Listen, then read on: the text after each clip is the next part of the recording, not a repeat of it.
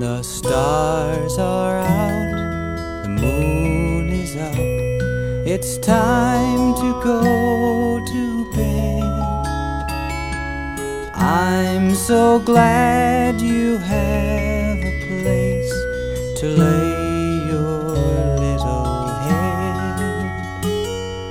Have a deep and peaceful